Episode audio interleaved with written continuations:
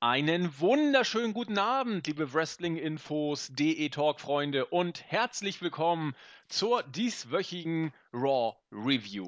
Heute geht es um die Ausgabe 1184. Zu Gast war der Marktführer in der Legacy Arena in Birmingham, Alabama und wir schrieben Montag, den 1. Februar 2016.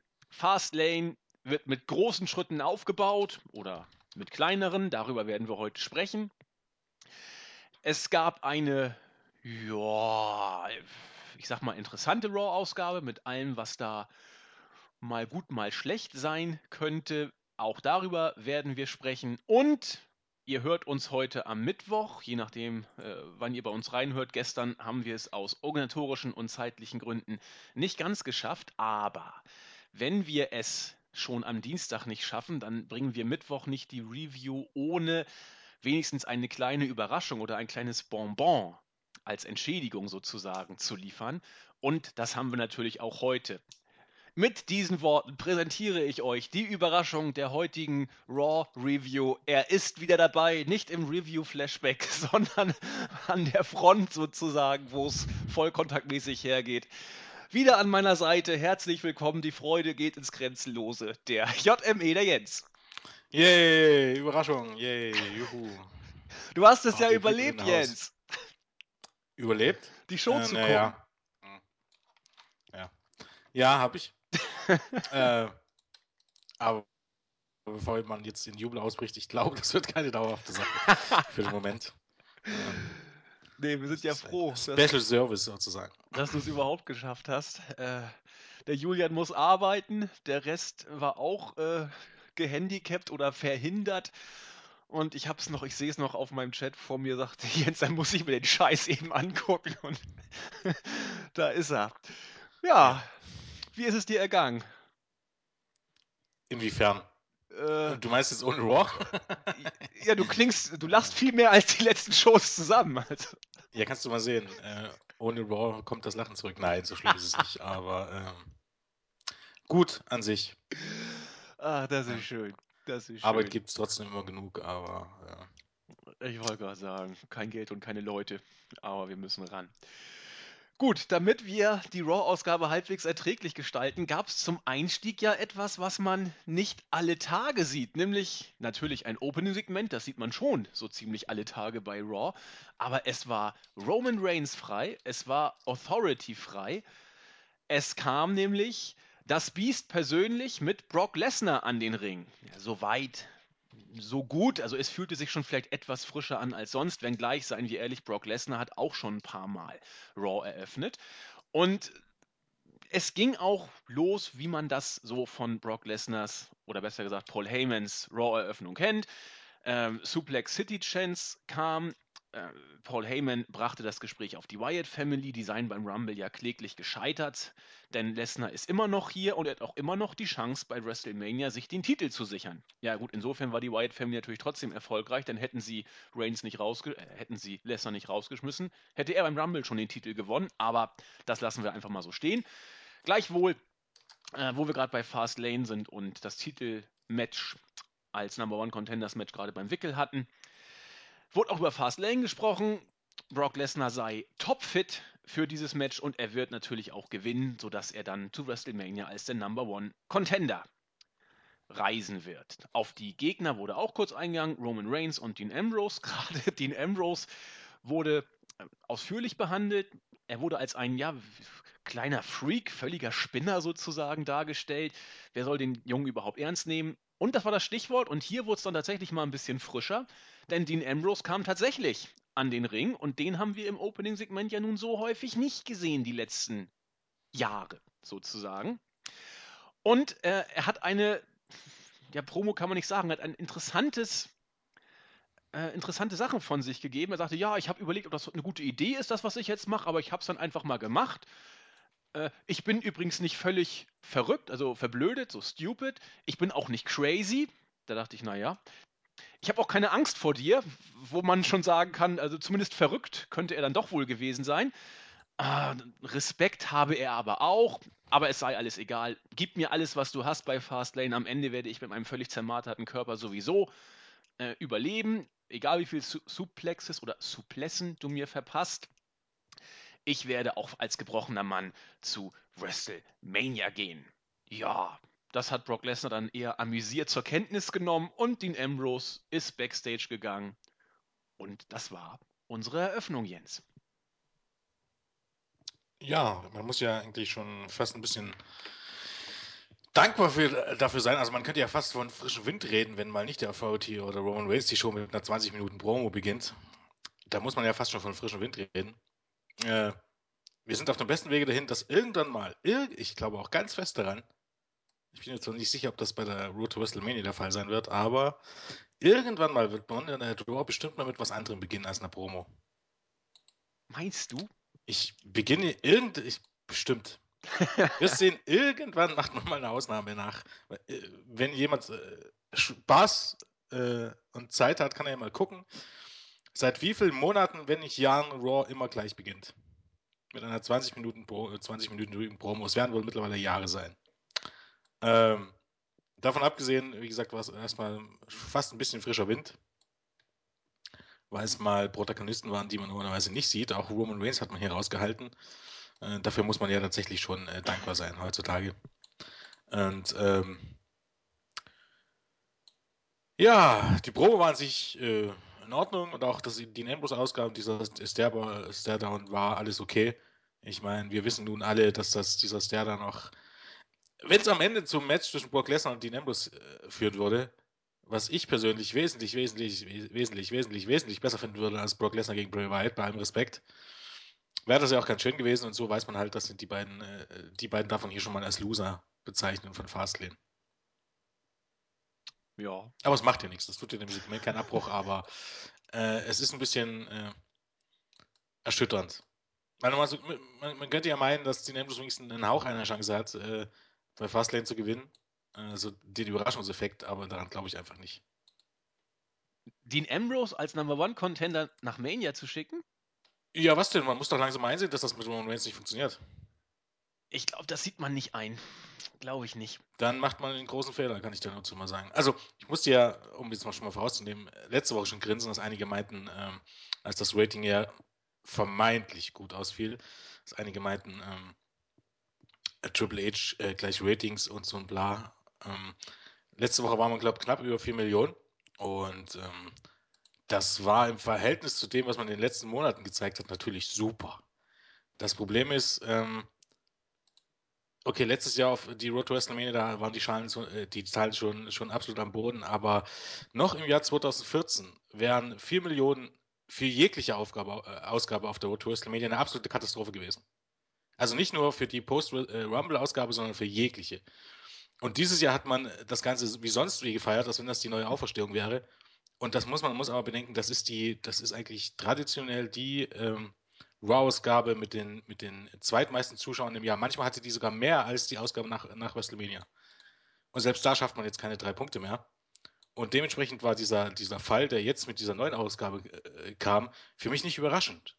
Weil, wenn man jetzt im Jahresvergleich guckt, dann war die, die im, im, im, im, ähm, in der letzten Woche schon, ich weiß gar nicht, waren ja auch fast 400.000 weniger als im, im letzten Jahr. Ja. War die schon nicht so gut und dementsprechend war dieser Fall absolut gerechtfertigt und man kann, und es ist mir vollkommen Wurst, wie sehr Roman Reigns bei Hausschuss bejubelt wird und wie er von Frauen und Kindern bejubelt wird. Das ist vollkommen Wurst. Wenn du mit, wenn du einen neuen Star gerade drauf bist aufzubauen, dann sollte dieser Star dafür sorgen, dass, äh, dass er Ärsche in, in, in die Fernsehsessel drückt. Das ist eigentlich, das ist eigentlich ein neuer Star, wenn du den aufbaust und wenn du den bringst, der sollte einen neuen Hype auslösen. Und wenn der neue Hype daraus steht, dass im zweiten Jahr im Folge, und letztes Jahr war schon wieder das gleiche, da war es ja auch Roman Reigns in dem Sinne, wenn dieser, äh, wenn dieser Hype dafür sorgt, dass im zweiten Jahr in Folge die Zuschauerzahlen stark sinken im Vergleich zum Vorjahr, also ich glaube im Vergleich zu Daniel Bryan ist es jetzt, vor zwei Jahren ist es immer weit über eine Million Zuschauer, die man verloren hat, dann ist das nicht der neue Star. Dann tut das nicht zur Sache, was irgendein Vince McMahon denkt, dann ist das einfach nicht. Und dann macht man sich, wenn man so möchte, das eigene Business kaputt. Um und der selbsterfüllenden Prophezeiung willen sozusagen, ja. ne? weil man ihn ja. ausgesucht hat. Genau, das kann man auch gerne tun und wahrscheinlich wird es eine Weile weiterlaufen. Aber irgendwann wird man dann merken, dass ein gewisser Anteil der Zuschauer weg ist und äh, die dann auch kein Merchandise mehr kaufen. und dann auch irgendwann nicht mehr zu den Shows gehen und irgendwann auch das Network nicht mehr bestellen. Am Ende sind, und äh, kaum zwei davon, wenn dann irgendwann mal neues, neue, ähm, neue TV-Verträge ausgehandelt werden müssen, weil ähm, die TV-Rechte sind immer noch die Haupteinnahmequelle von WWE, äh, weit vor Network und um Gottes Willen, äh, gerade Merchandise. Merchandise ist so überschätzt. Viele überschätzen diesen Merchandise-Faktor so unglaublich. Ähm, da wird man sich irgendwann angucken, weil ich glaube nicht, dass dann ähm, NBC nochmal 270 Millionen oder wie viel es ist im Jahr bezahlen wird, wenn man plötzlich 30 Prozent weniger Zuschauer hat als beim, bei der letzten Verhandlung. Ja, und über die, das Standing der Hausshows müssen wir in dem Zusammenhang finanziell auch nicht mehr sprechen. Die Zeiten haben sich ja auch komplett umgedreht im Vergleich zu 30 da nimmt Jahren. Man, ne? Da nimmt man schon Geld ein, aber ich meine, da ist es auch so, es ist, es, da bleibt man aber WWE konstant. Und das ja. ist jetzt auch nicht so, dass, dass diese Hausshows boomen. Also am letzten Wochenende waren wieder Hausshows mit 2000 Zuschauern und sowas. Das ist jetzt, dann musst du dir auch die Hausshows äh, Karten angucken. Das ist im Moment wirklich eine erschreckende Entwicklung. Natürlich hat man viele Verletzte, aber ähm, man, man, man guckt ja da auch so ein bisschen unterbewusst drauf und äh, man guckt sich dann die Cards an und natürlich hat man, hat man immer noch viele klangvolle Namen und so, aber am Ende sagt dir dein Unterbewusstsein, das sind alles keine Stars. Und dann guckst du dir die Card an und da steht dort ähm, ein Teil der, der Hausshows, also äh, wurde im, stand im Main Event Kane gegen Bray Wyatt und der andere Teil Roman Reigns gegen Rusev. Und wenn ihr jetzt mal nüchtern betrachtet, ist Roman, äh, Roman Reigns der einzige Main Eventer von, von all diesen Leuten. Jo. Ja, da darf man sich nicht wundern. Ja. ja. Aber spinnen wir doch mal, wo wir gerade dabei sind, dieses Szenario fort. Wir haben bei Fastlane das äh, Triple Threat Match Lesnar, Ambrose und Reigns. Es ist für mich relativ offensichtlich, dass Bray Wyatt bei Fastlane Lesnar irgendwie das Match kosten wird, sodass wir bei WrestleMania dann Lesnar gegen Wyatt wohl kriegen könnten. Ich bin mir ziemlich sicher, dass es so kommen wird, auch nach dem, was man so aus den US-Seiten hört. Dann müsste man in der Tat, wenn man hier eine Art Ansatz einer Kehrtwende bringen möchte, Dean Ambrose gewinnen lassen. Und das wird nicht passieren. Ich bin mir relativ sicher, dass man sagt, bis Mania ist Reigns auf jeden Fall der Chosen One. Und wie du schon sagtest, aus den gleichen Gründen, die du genannt hast, ist das mit höchster Skepsis äh, zu betrachten. Denn, und, und du hast die Zuschauerzahlen eben erwähnt, wir sind hier weit mittlerweile unter dem, was sonst der Satz ist auf der Road to WrestleMania. Jetzt gerade sind die fetten Monate, was Zuschauerzahlen angeht. Jetzt muss der Laden eigentlich brummen. Und da sind 3,4 Millionen, was wir äh, diesen Montag gehabt haben, erschütternd. Ja, das ist eine Katastrophe, anders kann man es nicht sagen. Ja. Also, ich weiß gar nicht, das sind jetzt mittlerweile Zahlen. Das, das war eigentlich eine Zahl, wie man eigentlich äh, im, im, im September noch, noch gegen Football hatte. Ja. Eigentlich sogar schlecht. Das ist, war schlechter als einige Footballzahlen wir sind auf der Road to WrestleMania. Also, ähm, bei Figure for Wrestling Online war auch eine nette Statistik. Ähm, der Januar war der, war der 14. Monat in Folge, der äh, wesentlich schlechter lief als der Monat im, also als der gleiche Monat im Vorjahr. Also seit 14 Monaten sinken die Zuschauerzahlen, kann man ja sagen, kontinuierlich. Weil es ist, es ist absolut nicht wichtig zu sagen, äh, man hatte jetzt äh, am Tag nach, nach dem Rumble 4 Millionen Zuschauer und ähm, im Oktober oder im November hatte man nur 3,2 Millionen Zuschauer. Das ist absolut unbedeutend, weil man kann das nur von Jahr zu Jahr vergleichen. Weil du musst natürlich Shows, die gegen die NFL liefen, mit Shows vergleichen, die gegen die NFL liefen. Und Shows, die nach dem Royal Rumble liefen, mit Shows, die nach dem Royal Rumble liefen. Zu sagen, eine Show nach dem Royal Rumble zu vergleichen mit einer Show, die äh, gegen vielleicht das, das stärkste Footballspiel überhaupt lief, das sagt überhaupt gar nichts aus. Und in den USA ist es halt so, da ist dieses Fernsehprogramm ein bisschen strukturiert. Also dort geht alles nach Seasons. Und du kannst immer alles, alles was im Jahr, oder oft, nicht immer natürlich, weil immer Ausnahmen sind, manchmal kommen auch irgendwie andere Shows dazu. Jetzt im Moment läuft halt die äh, Präsidentschaftswahl, da hast du mal mh, mm, da TV-Specials und dazu. Das muss man natürlich bedenken. Aber grundsätzlich kannst du äh, die Zahlen im Januar immer mit den Zahlen im Januar vergleichen. Und natürlich auch immer die Zahlen auf der Road to WrestleMania. Und dafür hat man gestern einen starken Dämpfer gekriegt. Und ich für meinen Teil sage, das ist eine Entwicklung, die konnte man eigentlich seit, seit, wenn man so möchte, seit Januar 2015 sehen. Also seitdem, seitdem Roman Reigns den so Rumble gewonnen hat. Ja, genau. Es gab sogar mal eine, eine Ausnahme, das war die, die Post-WrestleMania-Ausgabe. Letztes Jahr, die lief, äh, lief richtig gut. Die lief, ich glaube, das war die einzige oder eine von zwei Shows, glaube ich, im gesamten Jahr 2015, die, die besser liefen als die vergleichbare Show im Vorjahr. Also da konnte man für einen Moment vielleicht drüber nachdenken, dass, dass, äh, dass das mit Roman Reigns trotzdem ein bisschen geklappt hat, aber ansonsten kein Stück. Und da ist Roman Reigns auch nicht auf einer Linie mit John Cena, weiß, weiß ich nicht wem. Und das, ich halte es sogar, um ehrlich zu sein, für gefährlich, einfach so weiterzumachen. Und äh, zugegebenermaßen, es liegt nicht alles am Roman Reigns, sondern äh, generell ein bisschen an der Darstellung. Spielt jetzt auch in die aktuelle Raw-Ausgabe mit rein, aber man muss sich nur mal die geplante WrestleMania-Card angucken. Das ist ganz, ganz gruselig. Das ist eigentlich noch nicht mal ein B-Pay-View. Das ist, das ist tatsächlich so. Weil am Ende Siege und Niederlagen äh, zählen. Egal, was mir jemand sagt, auch wenn es nur Wrestling ist, Siege und Niederlagen zählen. Und du kannst niemanden plötzlich als. Das ist vielleicht auch die Taktik dahinter, dass man jeden Superstar nennt, äh, damit man die dann als Superstars verkaufen kann. Fakt ist, wenn diese Superstars trotzdem alle 50 Prozent äh, ihre Matches verlieren oder äh, nicht dargestellt werden wie wirklich jemand, der bedeutend äh, für die Shows ist, das ist zum Beispiel das Problem an Dean Ambrose wenn man, wenn man ihn gerade mal wieder braucht, wie, wie vor, der Su, äh, vor der Suse, als dieses World Title Turnier anstand und er dann im Finale stand oder jetzt, dann pusht man ihn, dann stellt man ihn einigermaßen ordentlich dar und sobald das vorbei ist, äh, bestreitet dann in der Midcard äh, Matches. Auf gut Deutsch. Weil die Fehde zwischen, zwischen Dean Ambrose und, und Kevin Owens, das war keine, keine Main-Fehde. Sowas gibt es gar nicht mehr. Es gibt nur noch die AV-Fehde. Das ist, das ist der Main-Event und alles andere ist am Ende Füllmaterial. Und am Ende hat man nicht das Gefühl, dass man dort wirklich legitime Stars sieht. In Hardcore-WWE-Fans sehen das anders. Äh, für die sind das alles Stars mehr oder weniger. Aber der Casual-Zuschauer, da kann man sich auf den Kopf stellen. Der interessiert sich einen Scheiß für, für Dean Ambrose, äh, für Kevin Owens, für Bray Wyatt und Co. Und wenn du diese Leute in den Main Event stellst und alleine die Idee, Braun Strowman gegen The Undertaker, das ist. Darauf muss man erstmal kommen. Ja, und Vinny scheint es zu wollen. Nach dem, was man so hört. Er will ja. diese Paarung. Aber dazu später mehr. Ich hoffe, sie kommt nicht, weil es wirklich gefährlich wird für den Taker, wenn er gegen diesen grün, also grün im Sinne von unerfahren und gefährlich wirkenden Riesen antreten muss. Das kann für einen 50, dann 51-Jährigen auch mal böse nach hinten losgehen. Ja, Alvarez meinte auch, er soll einfach sagen Nein. Ja, er kann sich auch erlauben, einfach Nein zu sagen. Das ist gar kein ja, Problem. Ja, also der Undertaker muss das ja alles nicht mehr machen. Nee. Der, der, der kann das machen und der hat sicherlich genug Geld gespart und ihm könnte das egal sein, was Vince McMahon jetzt gerade möchte. Und deshalb äh, tut es manchmal auch das kleine Wörtchen Nein. Die Frage ist, wen man dann ansonsten noch hat. Denn ich glaube weiterhin nicht, dass man. Natürlich hast du Leute wie Dean Ambrose und Kevin Owens, die einfach die bessere Wahl wären. Aber es geht ja schon weiter. Du hast im, im, im, Grunde, im Grunde keine großartigen Heels.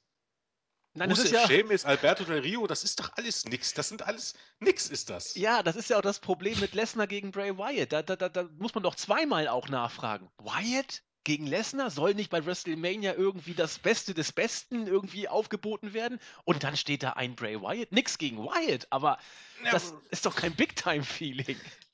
Vor allem, weil das einfache Problem ist, äh, es geht ja auch so weiter natürlich kannst du mal Bray Wyatt gegen Brock Lesnar bringen, aber was ist denn die Quintessenz daraus? Entweder du lässt Brock Lesnar gegen Bray Wyatt äh, verlieren, was überhaupt gar keinen Sinn macht in dem Ach, Sinne. Ja, oder du lässt Bray Wyatt wieder verlieren, was ja noch eigentlich noch fast viel, viel Eben. schlimmer ist. Das ist ja eine Lose-Lose-Situation. Eben. Du hast kaum Interesse dafür im Vorfeld. Und am Ende hast du keine, keine Win-Win-Situation. Kannst du nicht sagen, daraus geht einer gestärkt hervor. Und ob das wirklich ein Klassiker wäre, bleibt abzuwerten. Ich meine, Bray Wyatt, ich bin mir nicht sicher, ob er zu Lesnar passt. Es könnte sein, es muss nicht sein. Äh, das bleibt erstmal abzuwarten, weil äh, Bray Wyatt ist so irgendwie so ein Gegner, gegen die, ähm, gegen die Lesnar in, in, den letzten Jahren auch nicht wirklich angetreten ist, weil der ist, der ist nochmal anders als Triple H oder der Undertaker. Deshalb weiß man es einfach nicht, aber da sehe ich sogar noch ein bisschen positiv entgegen, aber ich weiß nicht, wo dann am Ende, und das ist auch kein Hype da, absolut nicht. Das ist, nee. ich habe die, die WrestleMania-Card, das ist Triple H gegen Roman Reigns. Es könnte mich nicht weniger interessieren, um ehrlich zu sein. Es ist tatsächlich so, äh, ja, es ist mir vollkommen Wurst. In der Tat. Undertaker gegen Braun Strowman, Brock Lesnar gegen Bray Wyatt, das ist alles, das ist für mich gar nichts. Das ist für mich nicht WrestleMania und das ist, im letzten Jahr war das so noch so ein bisschen Hype da, weil Roman Reigns gegen Brock Lesnar war jetzt nicht so verkehrt in meinen Augen. Nee, war gut. Aber, boah, nee, das ist dieses Jahr echt gruselig. Und das liegt nicht nur daran, dass man viele Verletzte hat, weil ich bin jetzt nicht der größte Randy Orton-Fan beispielsweise unter der Sonne und ich glaube auch nicht, dass Sting da was retten könnte. Aber du musst die Leute, die du hast, gut dastehen. Hättest du Rusev immer gut dargestellt und ihn nicht zum Geek gemacht, hättest du Alberto Del Rio wirklich so dargestellt, wie er in seiner Zeit außerhalb von WWE ähm, daher war, also wirklich als, als Top-Babyface bei den Mexikanern, ähm, hättest du Seamus mal nicht, nicht zwischendurch ins absolute Niemandsland verschwinden lassen. Hättest du mal Kevin Owens wie im Sommer durchgehend weiter so gebuckt, hättest du, ja, kann man nach lange aufzählen. Dann hast du das Problem nicht. Dann Natürlich. hast du jetzt legitime Stars. Und die hast du nicht. Du hast nur Roman Reigns, Authority, der Rest ist eine ganz, ganz breite Mittelkartfläche und wir sollten jetzt wieder zurück auf Raw eingehen. Das sieht man an Raw. Bestes Beispiel ist AJ Styles und ich sage jetzt, für mich ist das Debüt von AJ Styles vollkommen verbuckt, vollkommen fehlgeschlagen. Er ist einer von vielen. Und da kommen wir im Laufe der Show Nichts auch Besonderes, kein Main-Eventer, einfach nur ein Wrestler von vielen. Exakt. Absolutes, absolutes Desaster. Und das, wo man gar, überhaupt gar keine Stars hat. Richtig. Mit einem Fingerschnippen. Du lässt den den Royal Rumble gewinnen, machst den zum World Champion und hast dort sofort einen Topstar. Und es geht gar nicht, es geht gar nicht darum, es geht bei, bei diesen Zuschauerzahlen, die man hat, was hat man denn zu verlieren? Weil man ist jetzt auf einen Punkt, es geht fast nicht mehr niedriger. Glaubt man, hätte, hätte man AJ Styles den Titel gegeben, obwohl man daran nicht, daran nicht glaubt? Glaubt man tatsächlich, die Zuschauerzahlen wären schlechter, als sie jetzt schon sind? Man ist jetzt schon auf der Hardcore-Fanbase angekommen, wenn man so möchte. Oder beziehungsweise auf 50.000 mehr oder weniger, das kommt es nicht drauf an am Ende. Hätte man das getan, hätte man zumindest erstmal sofort einen legitimen Main-Eventer gehabt. Jemanden, der abseits von, den es abseits von Roman Reigns und von Triple H einfach nicht gibt und von Brock Lesnar natürlich im Moment. Und ich wusste, dass man das nicht tut, aber es ist erstaunlich, wie man es dann nicht mehr versucht, AJ Styles darzustellen. Ich hätte Raw nach dem Royal Rumble damit gekommen, dass AJ Styles rauskommt und eine Promo hält und sich den Leuten vorstellt und sagt, ich bin hier, um World Champion zu werden. Ich bin hier, weil ich das neue, der neue Topmann bin, ich hätte die Kommentatoren angewiesen, dass sie nicht drüber rumladen, wie er jetzt zum ersten Mal in der Big League ist. Oder Jericho hat es erwähnt, Kevin Owens hat erwähnt, alle haben es erwähnt. Zum ersten Mal in der Big League und äh, zum ersten Mal bei WWE, sondern AJ Styles soll hingehen und soll auch keine 20 Minuten lang, soll hingehen, soll sagen, ähm, ich bin der nächste große Mann, ich hole mir den World-Titel. Leider Gottes hätte er sich den World-Titel schon holen sollen baust eine Feder auf und dann ziehst du es einfach durch, auch wenn es eine billige Kopie ist, aber das wissen, wissen die meisten Casual-Fans eh nicht. Du lässt dir den Titel gewinnen, bringst den Main Event bei WrestleMania und bei WrestleMania lässt du einfach äh, Nakamura und, und die anderen Leute eingreifen und bildest den Bullet Club. Das ist, das ist so einfach, das ist so ein Selbstläufer und damit bist du auch diesen Authority-Scheiß los. Und wenn du jetzt wirklich ganz komplex denkst, und das ist ja nicht so schwer, dann bildest du einfach dann so ein Dreiergespann. Du bildest, keine Ahnung, so die Babyfaces, Roman Reigns und Dean Ambrose, dann bildest du die Authority als, als eigene Heal-Gruppierung und dazwischen bildest du den Bullet Club. Zu einfach. Ja, zu einfach. Ich meine, bei WWE, das ist ja, selbst hätte, hätten sie AJ Styles gewinnen lassen, wäre er ein Teil der VT geworden. Weil das ist nun mal das Einzige, was man kann seit 20 Jahren. Aber es wäre so einfach gewesen und stattdessen zieht man es einfach durch und man ändert so oft Pläne, weil es zu offensichtlich ist oder weil was nicht funktioniert und bla bla bla. Ich erinnere mich dran, vor zwei Jahren, wie man gesagt hat, äh, dass Daniel Bryan, dass die Ratings mit Daniel Bryan auf der Road WrestleMania, dass die schlecht sind und das läuft nicht und bla bla bla. Da hatte man eine Million Zuschauer mehr als heute. Und das ist nicht zehn Jahre her, dass man sagen könnte, die Fernsehlandschaft hat sich verändert. Das ist zwei Jahre her. In zwei Jahren hat sich ein Scheiß verändert. Vor zwei Jahren gab es auch Hulu, vor zwei Jahren gab es auch äh, Streamingdienste im Internet, vor zwei Jahren gab es all das, was man heute hatte, auch schon. Die Leute sind also nirgendwo hingelaufen, die sind nur weggelaufen. Naja.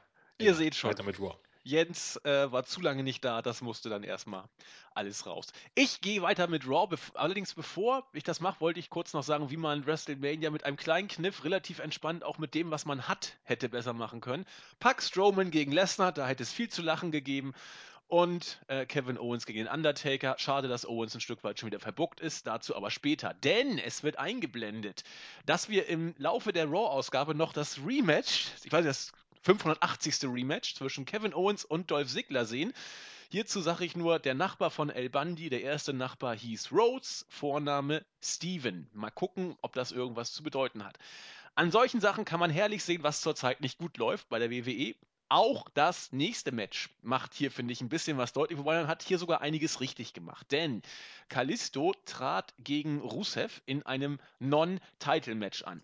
Das Match ging 10 Minuten und am Ende gewann Kalisto via Countout. Immerhin nicht via Pin. Äh, ich ich komme mit dem Match ah, so halbwegs klar, sag ich mal. Es, es, es ist für mich immer schwer, wenn Kalisto gegen eine Kante, wie Rusev zum Beispiel, antritt. Rusev baut sich auf, sprintet aus der Ecke kommend auf äh, den in der Ecke stehenden Kalisto zu und der macht eine Art Schulterblock und Rusev taumelt. Das wirkt für mich nicht so richtig glaubwürdig. Ansonsten haben sie es ordentlich gewirkt. Der absolute Knaller war aber das Finish. Ich dachte, ich gucke nicht richtig. Erst schubst Rusev Kalisto auf die Kommentatorentribüne. Ich weiß nicht, warum er sich danach umdreht, siegesgewiss. Jeder Pfosten hätte da auf die ähm, auf das Kommentatorenpult draufhüpfen können, ohne sich zu verletzen. Del Rio wollte Rusev noch warnen, der hat aber irgendwie wohl gerade äh, zu Lana geguckt, keine Ahnung.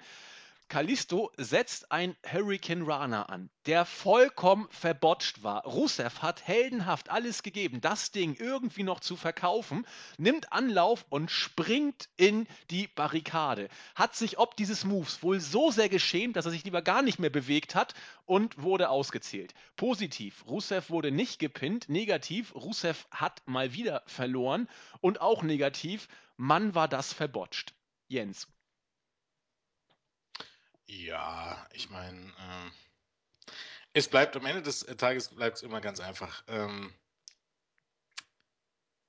gehst du viel Risiko, äh, birgt das immer die, die, ähm, die, das Problem, dass du, dass du Sachen verbotschen kannst. Und ähm, dass Rusev wahrscheinlich in seinem Leben noch niemals wirkliches äh, ähm, Lucha äh, Wrestling. Lucha? Libre, Ja. äh, Lucha Libre gegangen ist, dürfte auch klar sein, soll heißen, ich würde das jetzt noch nicht mal alleine an Kalisto festmachen, sondern das ist einfach, das ist einfach äh, eine Frage des Timings. Und selbst die, die, die größten Stars im Lucha Libre, die haben eigentlich fast in jedem Match äh, Spots dabei, die, die total verbotscht sind. Das, das gehört irgendwie dazu. Die verletzen sich da gerne auch mal schlimmer. Da ist, geht wirklich keine Show. Wir hatten den Witz ja schon manchmal, wo nicht steht, äh, äh, Luchador äh, A, B, C musste verletzt äh, auf eine Trage aus der Halle gebracht werden. Das gehört einfach dazu. Das ist halt, ähm, gehst du viel Risiko, ähm, passiert halt sowas. Das ist keine Entschuldigung. Und natürlich, äh, was heißt das? Ist in dem Sinne schon eine Entschuldigung, aber es ist halt. Hier lag es einfach daran am Ende, dass Rusev nicht. Es sah, das Timing stimmt halt einfach. Nee, das stimmte nicht. Ich will ihn ja auch nicht irgendwie jetzt äh, beschuldigen. Es war nur die Aktion auch noch, die das Match ja entschieden hat, letzten Endes. Das, das machte es ja noch so ein bisschen tragik komisch. Ähm, ich weiß auch nicht, ob Rusev hier der richtige Gegner war, ganz ehrlich, äh, in diesem Match. Aber na gut, es sollte so sein. Und seien wir ehrlich, Rusev ist mittlerweile auch verbuckt. Also das muss man leider so sagen. Nö, ist halt, ist halt Mitkader. Ich meine, daran ist ja jetzt nichts verkehrt, diese Leute, Alberto Del Rio und Kalisto und wie sie alle heißen, Owens und so, als Mitkader einzusetzen. Ich meine, das ist ja alles, alles gut und schön. Wenn man denn auch über diesen Mitkader noch irgendetwas hat, und das Genau. hat man ja nicht. Das ist ja das Problem. Das, das ist das Beste, was man hat und daraus soll am Ende die WrestleMania-Card bestellen. Da, das ist der Punkt. Daraus soll die WrestleMania-Card bestehen. Und das ist ja das Problem. Äh, von mir aus dann pack Rusev in die Midcard, pack Del Rio, pack Owens, pack sie alle in die Midcard, aber dann muss doch irgendwas Besonderes noch drüber sein. Und da ist ja nichts mehr drüber. Bis auf ein paar Vögel äh, und lass Cena verletzt sein und Rollins, dann ist der Ofen auch aus. Also, Und die Verletzung lasse ich nicht gelten, weil die Verletzung, also die letzte große Verletzung war Anfang Januar, soll heißen, da hatte man jetzt einen Monat Zeit, irgendwas zu ändern. Die Reißleine zu ziehen und zu sagen, okay, wir haben jetzt fast vier Monate, also man kann ja sagen, vom, vom, wo Cena ausgefallen ist, das war gleich Anfang Januar, man hat jetzt vier Monate Zeit, bis WrestleMania was zu ändern. Okay, ab, ab sofort Kevin Owens, äh, äh, Rusev, Alberto Del Rio werden jetzt und, und Sheamus und Kalisto wieder werden jetzt komplett anders dargestellt. Wir reißen es jetzt so rum, wir brauchen diese Leute. Macht man ja nicht. nö. Man macht einfach weiter wie bisher. Also, In der Tat. Und ein Beispiel, wie man es hätte rumreißen können, du hast es eben schon angedeutet, wäre das Beispiel AJ Styles gewesen, der im nächsten Segment angekündigt wurde für Miss TV. Da sollte er sich heute wohl dann noch einmal den Fans präsentieren und sich wortreich vorstellen. Wie das gelaufen ist, darüber sprechen wir später. Erstmal wurden Roman Reigns und Dean Ambrose gezeigt. Ich weiß nicht, soll das ein Büro sein? Irgendwie nicht. In der Interview im Interviewbereich standen und sich den WWE World Heavyweight Championship Belt angesehen haben. Stephanie kommt dazu und sagt, guck mal hier, das ist doch toll, was, was wir hier für einen Gürtel haben. Und Reigns, du hast ihn ja gerade, es ist kaum zu glauben, dass du ihn gerade erst vor ein paar Tagen verloren hast. Reigns versucht ganz cool zu bleiben und sagte, ja, das äh, nützt ja nichts, du bist so weit weg, ihn wieder zu verlieren und du musst da gar nicht so von dir überzeugt sein und so stolz sein. das wird schon laufen. Stephanie hat dann versucht, so ein bisschen Salz in die Wunde zu streuen, hat gesagt, ja, ja, hier, also ihr mit, mit eurer Freundschaft, das ist ja auch so weit nur nicht her damit. Und überhaupt, man sieht es ja auch nicht immer kommen. Marty Genetti hat es bei Shawn Michaels nicht kommen sehen. In Klammern, Marty Genetti soll durchgedreht sein. Ob dieses Hinweises, hat Dave Meltzer berichtet. Was soll der Scheiß? Weißt du mehr? Ne, keine Ahnung, von hatte gesagt, äh, also er hat das irgendwie wahrscheinlich total falsch verstanden. Ich weiß nicht, ob er betrunken war oder so, das weiß man über diesen Leuten nie. Aber was in diesen, seinen Kopf vorgegangen ist, weiß ich nicht so richtig, weil er hat dann angefangen von wegen, äh, wollen wir mal darüber sprechen, wie viele Kinder von Stephanie denn eigentlich wirklich von Hunter sind oder irgendwas. Also, ich glaube, der hat das alles ein bisschen ernster genommen, als es eigentlich gedacht war. Oder ich weiß, ich weiß der Teufel, was er verstanden hat, keine Ahnung. Ja, okay. Auf jeden Fall hat Stephanie noch ein paar andere Beispiele gebracht, Randy Orton und Evolution und natürlich auch äh, Seth Rollins und The Shield. Keiner hat es damals bei den ganzen Splits kommen sehen. Äh, und es musste sich doch auch Nerven dienen, immer nur der Sidekick von Reigns zu sein. Da hat Ambrose ganz entspannt reagiert. Naja, weißt du, eigentlich ist er doch eher meistens der Sidekick für mich. War ganz süß. Roman wirkte auch ganz gut. Ja, siehst du, Stephanie, das läuft so nicht so richtig. Und ja, äh, Stephanie hat dann ganz welt frauisch reagiert und sagte, ach wisst ihr was, ich, ich packe euch einfach mal in ein Main-Event gegen New Day. Als der Name New Day fiel, war großer Jubel in der Halle, sie waren relativ over, das ist doch schön. Und das Segment war zu Ende. Jens, was ja, lachst du?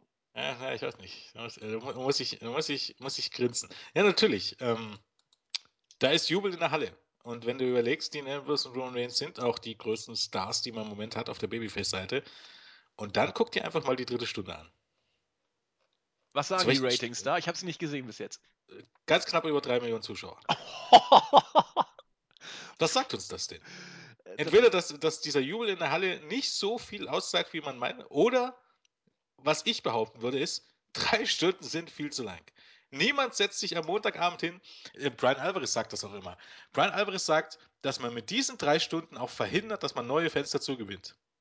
Weil, wenn du jetzt zu jemandem sagst, äh, hier, Wrestling-Fan, musst du mal reingucken, ist cool, und der erfährt dann, dass du, um Wrestling-Fan zu werden, mindestens jede Woche Montag drei Stunden gucken musst und am besten auch noch Smackdown, sagen die meisten. Nö. Weil es einfach zu lang ist. Das kann man sich ja auch hier vorstellen, ähm, jeden Montag und dann am, am Donnerstag nochmal ein, ein dreistündiges Fernsehprogramm. Eine dreistündige Show, also mit Werbung, mit, mit Tüter zu, wenn du dann noch früh arbeiten musst, bis 23 Uhr, das funktioniert nicht. Dieses Konzept funktioniert nicht. Gottverdammt.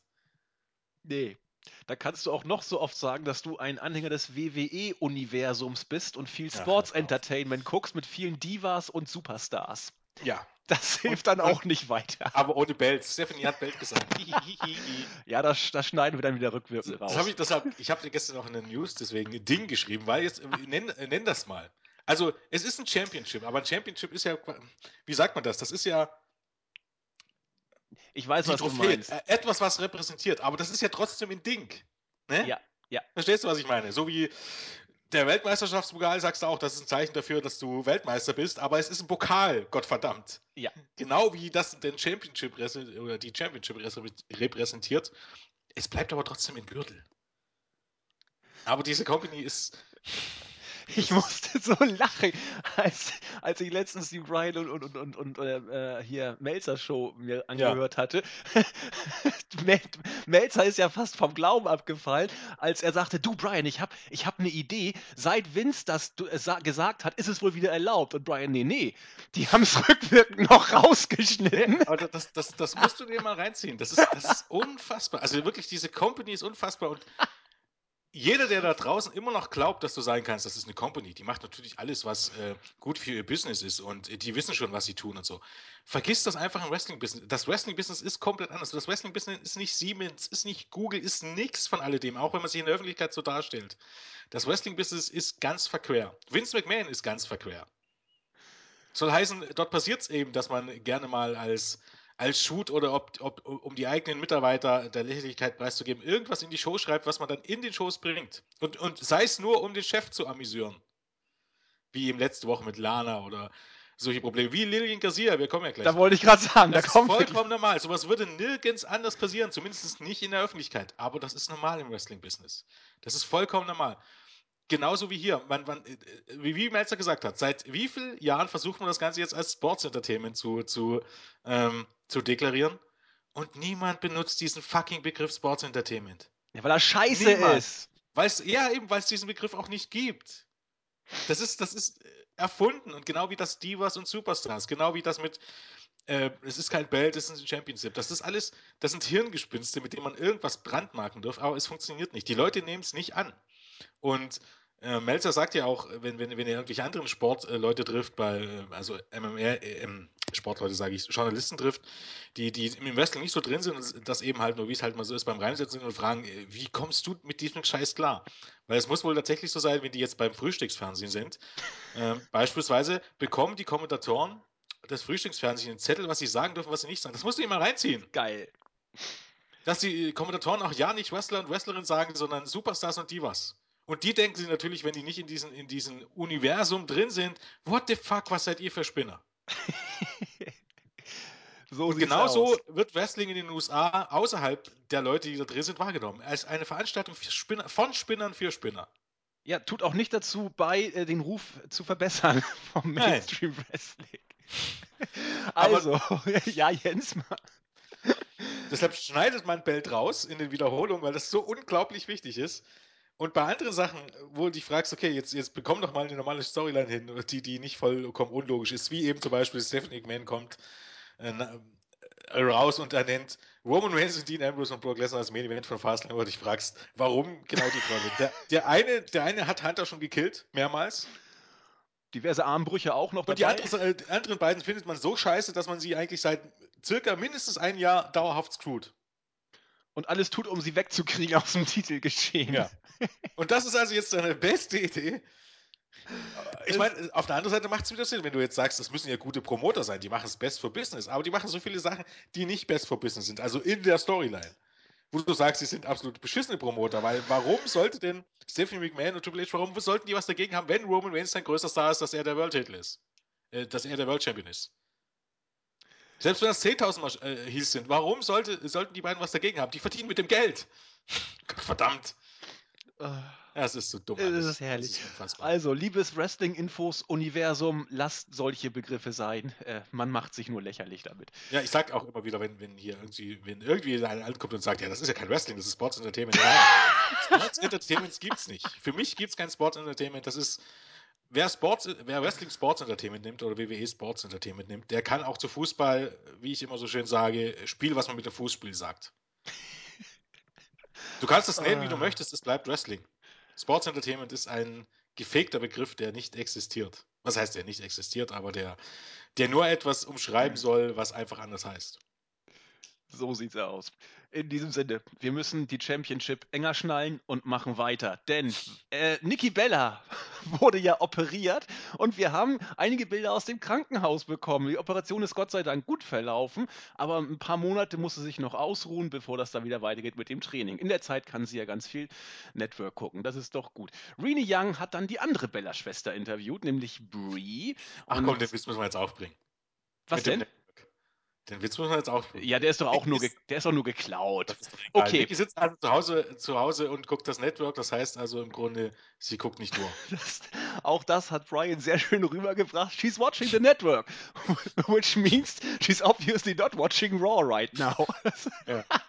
Sogar Melzer konnte kurz schmunzeln. Das war, war nicht verkehrt. Wie dem auch sei. Äh, Brie hat dann alles versucht, Nikki wieder als, als die äh, taffe und, und äh, von Angst befreite äh, Powerfrau overzubringen. Charlotte und Opa Rick kamen ins Bild und, und sagten, ja, das tut mir nun auch echt alles so leid. Und, und gerade Charlotte, die ja doch irgendwie auch ein Stück weit dafür verantwortlich war, dass sie jetzt so äh, die Verletzung davongetragen hätte. Aber so what? Äh, Ich bin die Divas Championess und äh, da entschuldige ich mich natürlich nicht wirklich. Ja, schönes Segment. Hier wird also eine Long-Term-Booking-Fehde vielleicht inszeniert zwischen Nikki und Charlotte. Eigentlich wird hier nur dieses Dings mit der längsten Regentschaft nochmal aufgegriffen. Ist nicht schlecht. Charlotte als hier funktioniert sowieso ganz ordentlich. Wollen wir dazu noch mehr sagen? Ich weiß nicht. Nö, es- Dann wurde, jetzt geht es weiter mit dem, was Jens eben angesprochen hatte, das Grammy Award Winning Tag Team of the Year angekündigt, nämlich die Usos, die arme Lillian Garcia. Ich weiß nicht, wie oft sie während dieser Show daraufhin von den Kommentatoren verarscht wurde. Ich habe es nicht mehr gezählt. Es war der Running Gag des Abends. Keiner hat drüber gelacht. Aber die drei Clowns äh, neben dem Ring wurden nicht müde, es immer wieder zu betonen. Lilian Garcia sah sich wohl genötigt, auf Twitter noch irgendwas dazu zu schreiben, wie, ja, da ist wohl die Gren, äh, völlig behindert. Ähm, wer ist denn diese? Gran Grammy? Granny? Grammy? Grammy Awards, diese Musik. Grammy ist Musik, ja. Ja, genau, diese Musikdings äh, mit ihr durchgegangen. Naja, das ist doch toll. Auf jeden Fall kamen danach auch die Outcasts, äh, Social Outcasts an den Ring.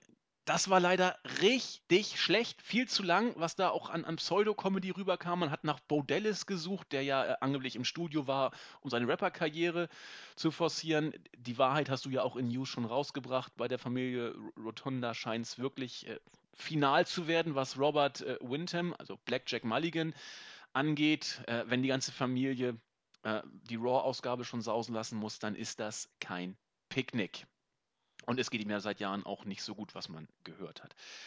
Unter diesem Vorzeichen stand dann das zweite Match des Abends, das Tag Team Match. Die Usos haben gegen die Social Outcasts gewonnen nach einem Diving Splash gegen Rose. Das Match ging fünf Minuten und es war nicht gut, oder?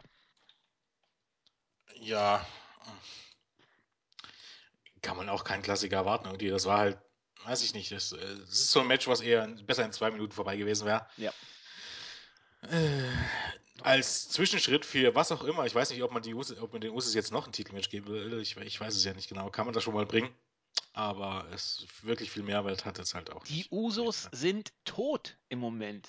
Es interessiert Boah. keinen, ob sie im Ring sind oder, na egal. Ja, das ist das Problem. Am besten werden sie im Moment aufgeholt, wenn man sie nicht für ein Titelmatch braucht, äh, braucht man sie jetzt auch nicht bei Raw in solchen 5-Minuten-Matches. Dann soll man sie lieber bei SmackDown aussetz, äh, ja. einsetzen und dort 20-Minuten-Matches bestreiten. Dann zeigen sie zumindest ordentliches Wrestling und man füllt Zeit damit. Aber so ein 5-Minuten-Match gegen die Social Outcasts, wie gesagt, es sei denn, sie sollen wieder einen Title-Shot bekommen, was sich mir jetzt auch nicht so wirklich erschließt, warum es dann immer wieder darauf hinausläuft, dann kannst du sagen, dann baut man sie nochmal dafür auf. Aber wenn das nicht der Fall ist, dann es ist jetzt nicht so wirklich Zeitschinden. Es äh, ist auch, hat jetzt nicht irgendwie einen anderen Mehrwert. Das ist erstaunlich, aber naja. Okay. Ja, es, es, es soll wohl so sein. Und dann nehmen wir es einfach auch so hin. Nun kommt das groß angekündigte Miss TV-Segment mit AJ Styles. Es, war, es war interessant, kann man, also ich zumindest fand es interessant.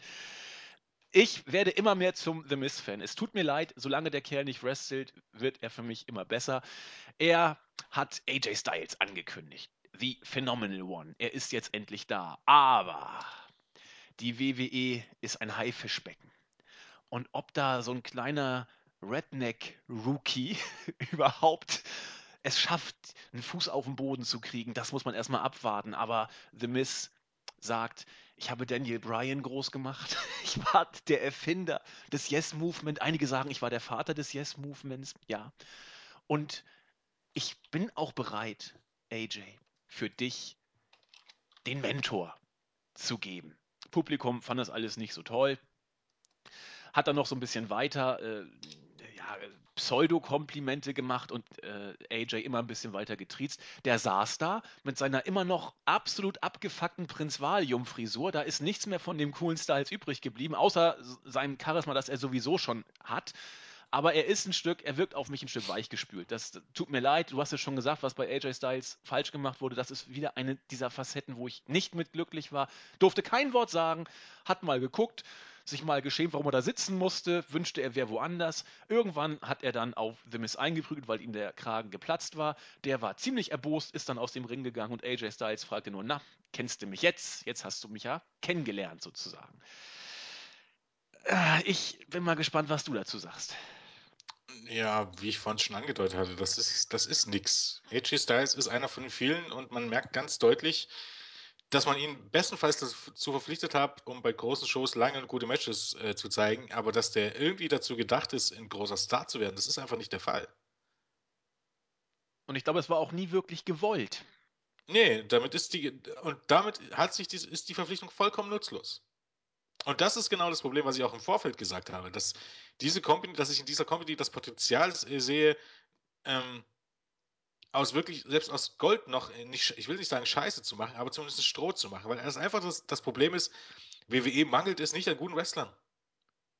Das war nie das Problem. Soll heißen, sie brauchen AJ Styles nicht, außer man möchte AJ Styles als großen Star aufbauen. Ob du Oder jetzt AJ Styles dort eine Midcard hast und der 20 Minuten Matches liefert, oder ob du in dieser gleichen Rolle äh, Kevin Owens hast, in der gleichen Rolle ähm, Kalisto hast, in der gleichen Rolle ähm, Cesaro hast und wie sie alle heißen, ist vollkommen unbedeutend. Du kannst sie auswechseln, die sind alles großartige Wrestler, die werden alle großartige Matches zeigen. Dafür brauchst du AJ Styles nicht. Und warum holt die WWE ihn, die WWE ihn sich doch? Weil sie es kann. Da Einfach- bin ich, nee, da bin ich gar nicht so sicher, weil ich glaube, das ist halt WWE. Die denken auch, jetzt haben die eine ganz große Nummer an, an, an Land gezogen und die glauben tatsächlich, das hier ist eine gute Story und guter Aufbau. Glaube ich nicht. Kann ich mir nicht Da vorstellen. bin ich mir relativ sicher, weil man macht es ja mit, mit niemandem außer Roman Reigns macht man es ja anders. Ich weiß es nicht. Also ich, ich glaube schon, dass die WWE sich einen guten Worker holen will, ihn ein aus ihrer Sicht solides Programm geben will, aber ihn nicht in die Main-Event-Region bringen will. Und das machen sie, so wie sie auch Kevin Owens bucken, so wie sie Cesaro lange gebuckt haben, äh, mit Card-Bereich mal ein bisschen tiefer, mal ein bisschen höher, aber sie wollen einfach auch ein Stück weit zeigen, das ist AJ Styles, einer der beliebtesten und besten Worker der Ja. Welt und wir können ihn uns holen. Ja, weißt du das, aber dann ist das Lustige an der Sache ist halt einfach, das wird AJ Styles scheißegal sein. Natürlich ist es ihm Der, scheißegal. der macht sich jetzt die Taschen, Taschen voll, der ist 38, den interessiert das einen alten Scheißdreck. Klar, Der macht sich jetzt die Taschen voll, naja, und wenn er irgendwann keinen Bock mehr hat, dann hat er halt keinen Bock mehr. Also, die WWE das will auch kein Signal. Machen, ja, aber Ja, aber die WWE will ja kein Signal Richtung Styles senden, sondern gegenüber den Rest der Welt. Wir haben ihn. Und Styles sagt Ja, von mir das- aus, ich kriege auch gutes das mag Geld. Schon, das, mag schon, das mag schon funktionieren, aber das schürt dir trotzdem kein Interesse. Also d- darum bleibt es ja. Also ähm, Das stimmt. von wegen Best for Business und, und, und den Zuschauern geben, was sie wollen, das ändert ja alles gar nichts daran. Also nicht. natürlich, das, das sind nur Sachen, die in Vince McMahon- McMahons Kopf abgespielt werden. Die nirgends anders äh, äh, interessieren und von Bedeutung sind, außer bei Vince McMahon im Kopf.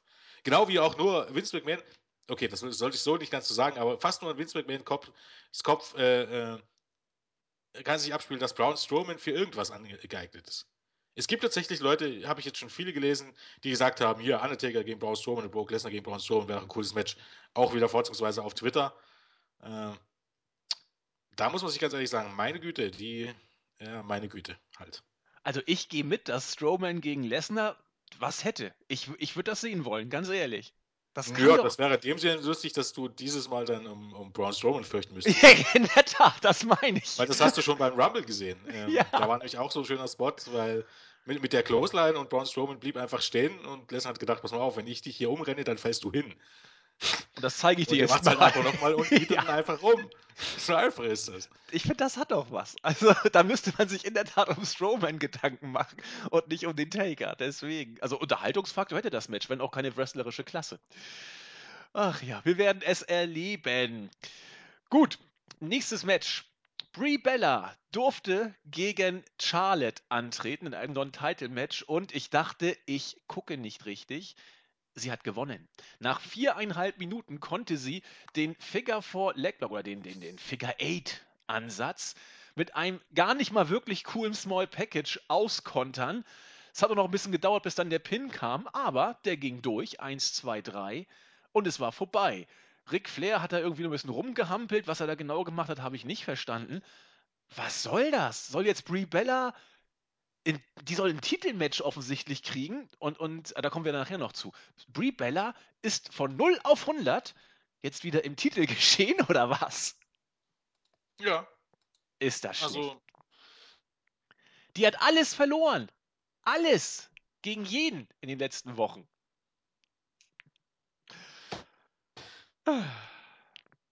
das ist halt eine, das ist ja eigentlich noch eine WWE-Storyline. Das ist ja, man ist der, der Marktführer und man hat ja äh, tolle Storylines, die man erzählt und man erzählt äh, Storylines mit tollen Charakteren. Das ist ja auch, oh, hast du eigentlich das mitgekriegt? Das passt ja ganz gut mit der, mh, mit der Berichterstattung über von wegen äh, WWE ist sexistisch. Nee. Äh, In den USA ähm, gab es ein paar Medien, die sich ähm, in der letzten Woche WWE klar unterstellt haben, dass WWE immer noch ein sexistischer Haufen ist und der einfach nicht gewillt ist, Frauen anders darzustellen.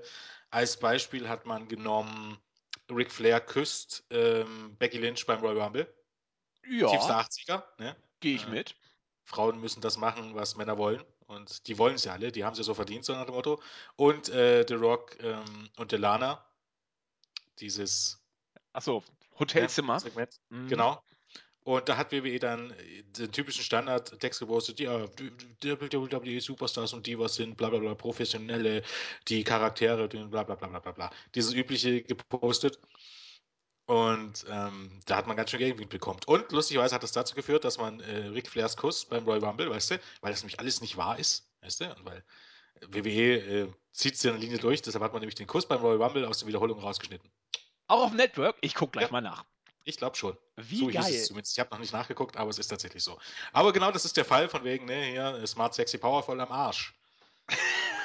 Im Grunde hat sich nämlich überhaupt gar nichts geändert. Aber ähm, auf was ich eigentlich hinaus wollte, dass das typische WWE-Storylines sind. Die Storylines bestehen daraus, nicht, dass Brie Bella ähm, in den letzten Monaten herausragende Leistung geliefert hat und jetzt endlich ihre Chance bekommt auf ein Titelmatch. Und dass das irgendwie Story ist, dass sie sich gegen Brie irgendwie zu diesem Titelmatch mausert, wie zum Beispiel jetzt beispielsweise bei Becky Lynch noch im Ansatz, sondern Brie Bella verliert einfach alles und dann gewinnt sie ein Match gegen Charlotte und das ist dann die Storyline. Und daraus entwickelt sich jetzt eine Fehde. Und auf gut Deutsch, das ist keine Storyline. Hört auf, das Storyline zu nennen. Das ist gar nichts. Sorry, dass ich Richtig. das so sage, aber das ist nichts. Das ist keine Storyline. Nee, das ist äh, Zumindest mit Becky Lynch und dann mit Sasha Banks hat man noch so einigermaßen wie eine Storyline. Aber gerade das hier mit Brie Bella ist gar nichts. Und ganz ehrlich, mir, mir, mir persönlich geht diese Bedeutung oder diese, diese, dieses Her Her Heraufheben von Nikki Bella tierisch auf den Sack. Ja, das ist ja auch scheiße. Nur weil das die Freundin von irgendjemand ist und äh, man sie deshalb pushen will, sorry, so funktioniert das nicht. Weil man muss ja auch ganz ein- einfach sagen, wo waren denn die Videos beispielsweise für Seth Rollins, die gezeigt werden für seine Besserung? Und wo hat man Cesaro. Cesaro gezeigt? Und jetzt mal, äh, Nikki Bella ist auf keinem anderen Standard als, als Cesaro, möchte ich jetzt mal behaupten. Also von, von, von, von, von der Warte her, Leute, die äh, wegen dieser Person Raw einschalten. Will ich jetzt nicht sagen, dass es mehr für Cesaro einschalten, weil äh, die Bellas haben auch viele Fans, aber es wird sich auf jeden Fall nicht viel nehmen. Und für mich wird Nikki da einfach auf, eine Stu auf, auf einen Podest, ge Podest gestellt, wo sie einfach nicht hingehört. Aber, naja, sag, sagen wir mal so, es ist eigentlich eher traurig, dass man es für Cesaro nicht macht, aber für Nikki Bella macht. Ich habe jetzt nichts dagegen, dass man es für Nikki Bella macht. Aber Brie Bella ein Titelmatch zu geben, weil man Mitleid mit Nikki Bella hat, naja, ich meine, das finde ich schon wieder ein bisschen, ein bisschen übertrieben. Ich habe einfach das Gefühl, dass Brie Bella die Verlegenheitslösung, Übergangslösung für Fastlane ist, damit man bei WrestleMania dieses Triple Threat Match vielleicht bringt. Was weiß ich. Ja, aber auch da könnte man, äh, ich würde, wie gesagt, Triple Threat Match bei Mania finde ich nicht gut. Bin ich ganz ehrlich. Ich, Charlotte gegen Sasha Banks finde ich wesentlich passender für die größte Bühne und für ein großes Match als ein Triple Threat Match. Triple Threat Matches sind immer, ich weiß nicht, äh, passt mir nicht in den Kram irgendwie. Naja, ist egal. Ähm, aber auch da hätte man andere Storylines bringen können. Zum Beispiel hätte man das Natürlich. gut damit, können, gut damit hätte einbauen können, Charlotte verteidigt ihren Titel gegen Naomi. Und dann hättest du das gut in die äh, Storyline mit Sasha Banks einbringen können, dass du einen fließenden Übergang hast. Ja. Warum kam jetzt Sasha Banks beim Rumble raus und hat äh, Charlotte konfrontiert, wenn das jetzt vollkommen auf Eis liest? Stattdessen hättest du sagen können, ähm, den nächsten Title-Shot bekommt Naomi und das passt Sasha Banks wieder nicht, obwohl Sasha Banks das wollte und da kommt es dann durch den Split, was dann zu WrestleMania führt, hättest du ähm, einen fließenden Übergang gemacht, was alles Sinn gemacht hätte, das wäre eine ordentliche Storyline gewesen. Aber sowas bringt WWE nicht zustande. Bei 28 Writern. nee, so sieht's mal aus. Und ich habe gestern Lucha Underground die erste Folge geguckt. Es ist, es ist äh, immer wieder erstaunlich. Also ich habe Questfahren ein bisschen dafür begeistern können.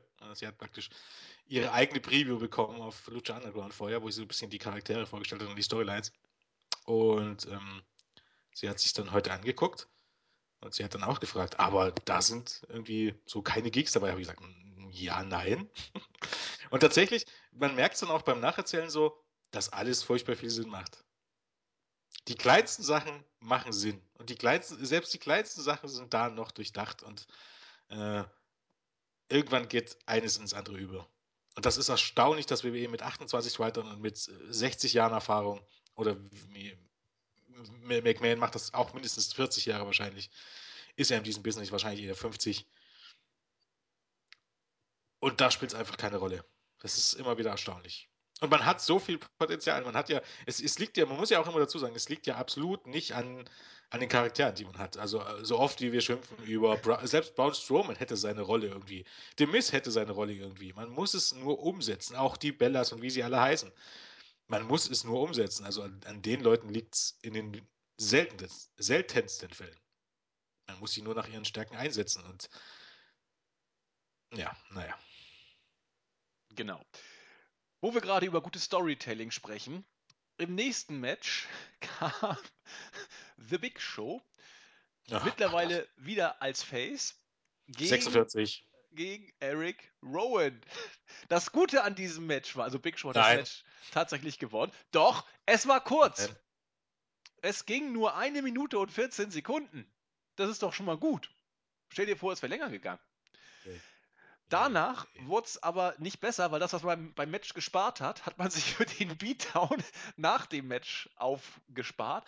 Die Wyatt Family kam dazu und haben Big Show nach allen Regeln der Kunst auf relativ monotone, fast langweilige Art und Weise auseinandergenommen. Die eine Szene, die bei mir im Gedächtnis geblieben ist, weil ich sie faszinierend fand. Strowman und Rowan nehmen Big Show hoch und slammen ihn auf die Stahltreppe. Das Ganze sah so unglaublich langweilig und trotzdem auch ein Stück weit wieder gefährlich aus, dass hier äh, es geschafft wurde, dass ich diesen Move blöd und interessant zugleich fand. Äh, Wie es weitergeht, dürfte relativ klar sein. Big Show wird gegen Strowman, äh, doch, Big Show wird gegen Strowman bei Fastlane antreten. Big Show wird gegen Strowman bei Fastlane verlieren und dann sehen wir mal weiter. Mal gucken, nächste Woche wird er sich wohl gegen Luke Harper Oh raustüdeln. Ja, also so wird es doch sein. Was, was soll's? Big Show ist der typische Aufbaugegner für Strowman und äh, aufs Match bin ich in der Tat sehr gespannt. Ja, das ist so. boah. Oh, es, äh, auch Braun Strowman gegen Big Show oder Braun Strowman gegen Undertaker. Das- Die, das sind Matches, die kannst du nur fünf. Überleg dir mal, Braun Strowman gegen Undertaker in Texas. Der Entweder das wird ein 5-Minuten-Match, was Undertaker ohne Probleme gewinnt, oder Braun Strowman gewinnt gegen Undertaker. Ja, nun mach Es gibt mal einen nur die- Punkt. Ja, du, ganz ehrlich, wenn man so große Stücke auf Strowman hält, dass man ihn in Texas bei Wrestling wieder gegen Undertaker stellt. Also, da hört's auf. Äh, Und ihn am besten noch gewinnen lässt, weil er jünger ist und der Taker Ja, soll nicht Auf nur- jeden Fall muss das Match in, darf das Match nicht länger als fünf Minuten gehen. Für fünf Minuten ist schon lang. Es gibt einen Grund, warum Braun, Braun Strowmans Matches äh, maximal zwei Minuten sind. Und wenn sie nicht länger als zwei, oder selbst in zwei Minuten sind diese Matches meistens scheiße. Der Typ hat es, wie gesagt, hinbekommen, einen Standing Head and Choke falsch anzusetzen. Das, ist, das geht gar nicht. Aber er guckt so freundlich immer. Ja, das ist das nächste Problem. Er guckt freundlich. Was sagte, was sagte Mike Sempra? Wie, ein Riesenbaby guckt er immer. Nee, schöner finde ich aber mittlerweile Brownie the Strowman. Ja! Stimmt, Brownie the Strowman bringt so vieles au- äh, auf den Punkt. Ja, das in klingt freundlich, das klingt nett, das klingt Wie der Marshmallow-Mann. Knuddelbär für Kinder. Ja, ja, genau. genau, Braun Strowman ist eigentlich der Marshmallow-Mann so ein bisschen. Nur ohne Bart und es fehlt die, äh, er müsste den Bart wegmachen und so eine komische Matrosenmütze noch aufsetzen. Haben wir fast einen 1-1-Verschnitt. Ja. Wir schweifen ab. Also wrestlerisch wird das äh, grausam. Mal gucken. Ich, ich, ich hoffe und hoffe wirklich sehr, dass man nicht den Fehler macht, den Taker gegen Braun Strowman zu stellen. Das, meine Güte. Ah, gut, machen wir weiter. Es ging wrestlerisch hochklassig weiter mit einem nächsten Singles-Match. Titus O'Neil gegen Tyler Breeze. Er durfte tatsächlich sogar mit einer Entrance an den Ring kommen. Das Match ging trotzdem keine drei Minuten. Tyler Breeze, ich weiß nicht, seit gefühlt 100 Jahren ungeschlagen, gewinnt jedes Match. Äh, so auch dieses. Tyler O'Neill meinst du? Was habe ich gesagt? Ich glaube Tyler Breeze. Pardon, natürlich, äh, Ty Tyler Breeze hat, glaube ich, seit 100 Jahren nichts mehr gewonnen. Und er verliert seine Matches auch erschütternd schnell. Immerhin war er bei Raw mal wieder zu sehen.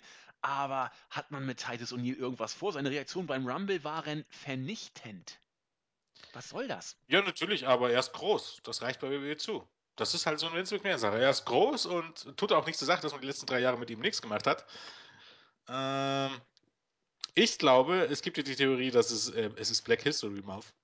Ja. Da tut es sich ganz gut, wenn man in einer aufgeklärten Welt eher einfach mal wahllos jemanden in die Schoß wirft, der schwarz ist und der jede Woche gewinnt, damit er dann, wenn dieser Monat vorbei ist, wieder immer verlieren kann oder gar nicht eingesetzt wird. So viel zu WWE. Äh, oder äh, er ist halt der nächste Typ, der aufgebaut ist für die Battle Royale beim Rumble äh, bei Mania und die gewinnen soll, um dann den nächsten großen Push zu kommen für, für zwei Wochen oder so. Traue ich tatsächlich auch den Leuten zu. Wir werden es erleben. Ich äh, habe das Match einfach mal so zur Kenntnis genommen, um mich dann auf das nächste Segment zu freuen. Brock Lesnar war wieder einmal zu sehen mit Paul Heyman, die haben sich unterhalten und dann geht die Tür auf und Triple H betritt den Raum.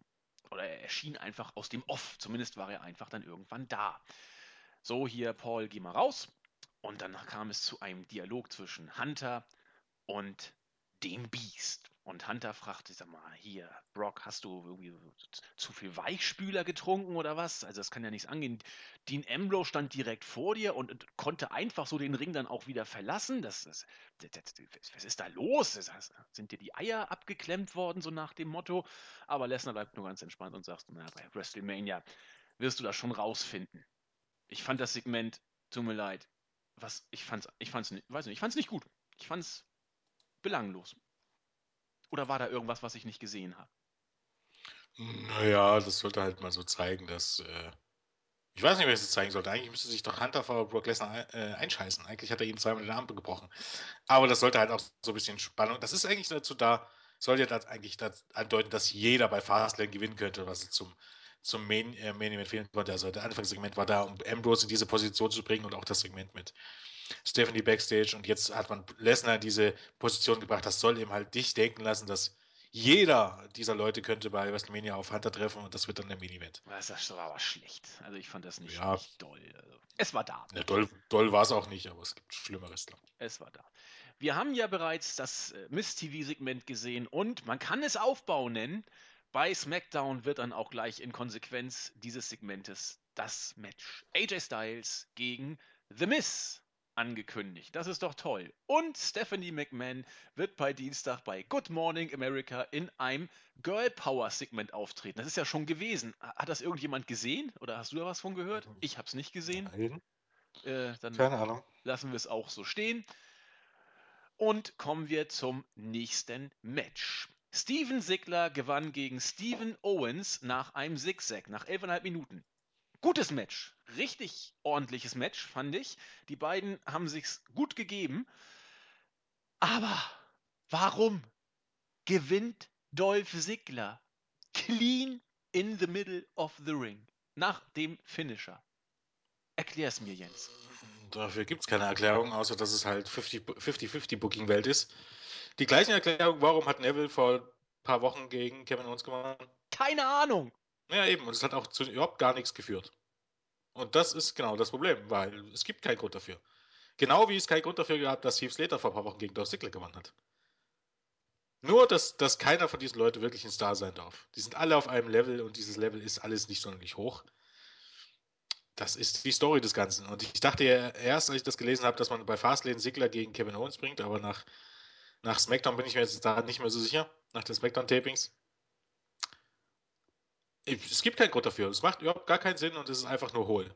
Weil wenn du Kevin Owens, wie gesagt, in letzter Zeit war er noch einigermaßen abgesehen von, man kann schon sagen, dominant und natürlich, wenn du ihn weiter gewinnen lässt, dann kannst du ihn bei Mania eine gute Rolle spielen.